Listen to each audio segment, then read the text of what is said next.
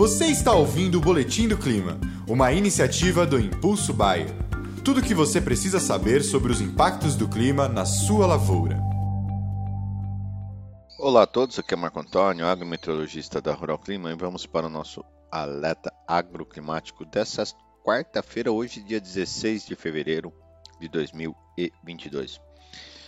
Como pouca coisa muda, né, de semana após semana, os corredores de umidade ainda se mantêm sobre grande parte da faixa central aqui do Brasil.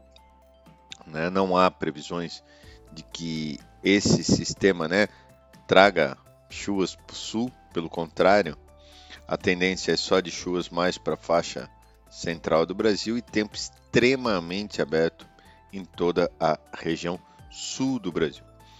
E quando a gente observa dia a dia, ó, até pode ocorrer um, algumas pancadas perdidas aí no sul do Mato Grosso do Sul, norte do Paraná, tanto pelo modelo americano quanto o modelo europeu sinalizam algo parecido, mas há uma tendência aí de que as chuvas ainda continuem sobre a faixa central do Brasil. E isso vem trazendo problemas seríssimos nos dois extremos.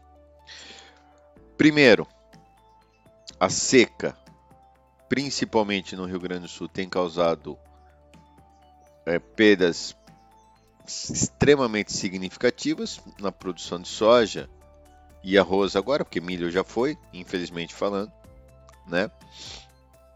E a seca no Paraná, no Paraguai já começa a trazer também problemas para, para o milho que foi semeado lá em janeiro. Tem muito milho já com sinais de, de perda de potencial e já se caminhando para uma quebra de produtividade, né?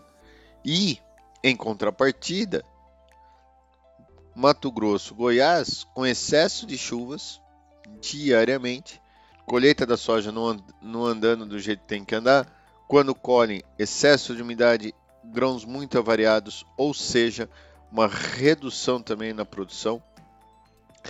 E Segundo, segundo, o plantio do milho não está andando. Nós estamos já no dia 16 e até ontem, no dia 15, o plantio andou meio de lado todos esses nessas semanas aí, esses últimos 10 dias, porque chovendo demais.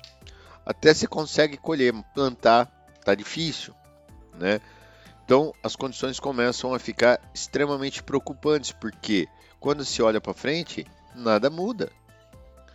Né? Apesar das chuvas ter, é, ter previsões de chuvas agora, a partir de sexta-feira, quinta para sexta, mais ao sul do Brasil, né, ó, pegando Paraná, Santa Catarina e algumas áreas do Rio Grande do Sul, a tendência é que ainda continue chovendo muito na faixa central do Brasil. Então, quando se olha os próximos dias, ó, os próximos cinco dias, há previsões de algumas chuvas no sul do Mato Grosso do Sul, oeste do Paraná, né? Argentina algumas chuvas, isso ajuda, vai ajudar muito eles lá, principalmente as lavouras de segunda safra, que foram a soja de segunda safra que foi semeada em janeiro, né? Mas ó, e chuvas contínuas. Ah, mas Marco, tá mostrando chuvas para o sul, tá mostrando chuvas, ó. Semana que vem deve trazer chuvas, mas muito irregulares. E essa chuva, hora que vier lá pro dia 24, no meio da semana que vem, não, desculpa, será tarde demais essa chuva. Pode ajudar? Vai ajudar muitas lavouras, mas o grosso não, né? Então a tendência é realmente de um grande impacto. Então há previsões de chuvas? Até há, pode na virada do mês. E aí abre-se o tempo pela primeira vez, né? Só que isso nós estamos falando de 10 dias. Só daqui 10 dias começa a abrir o tempo na região central e até lá tem muita soja para colher e muito milho para plantar. E quando a gente olha os mapas semanais, principalmente do modelo europeu, não tem muita chuva não, cara.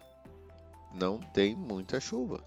Quer dizer, no sul do Brasil e excesso de chuvas, excesso de chuvas em toda a faixa norte do Brasil.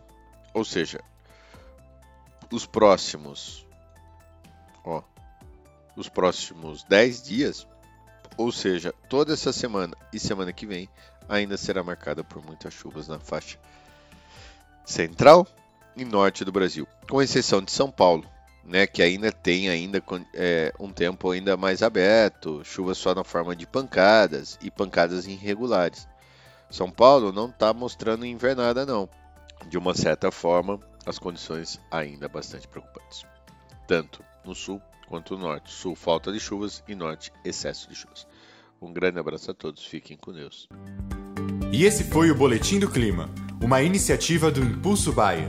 As últimas notícias do Impulso Bayer sobre a previsão do tempo para sua lavoura.